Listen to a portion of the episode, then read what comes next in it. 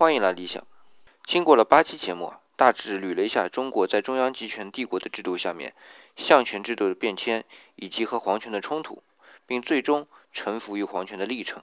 有人叹息说，如果相权能够真正的独立，那么我们是不是有希望更早的完成民主进程呢？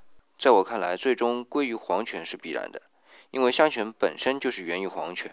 自西周的礼乐制度成立伊始，家天下的模式就开启了。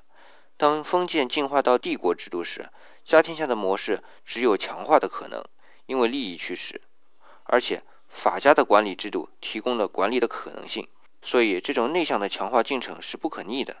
那么明朝不是也有完整的内阁制吗？为什么没有转机呢？其实明朝的内阁负责是对皇帝负责，皇帝认为你干得不好就撤职，他不是对事务负责，这也是帝国管理内向的体现。而真正的内国负责制是对事物的负责，所谓对事不对人。